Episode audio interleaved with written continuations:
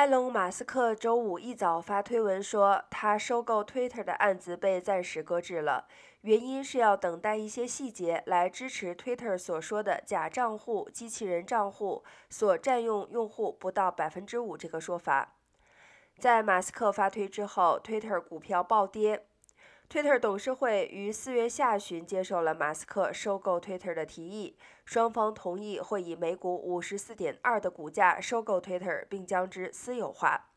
而马斯克也曾多次表示，在收购 Twitter 之后，其中一件很重要的事就是要去除平台上的假账户和机器人账户。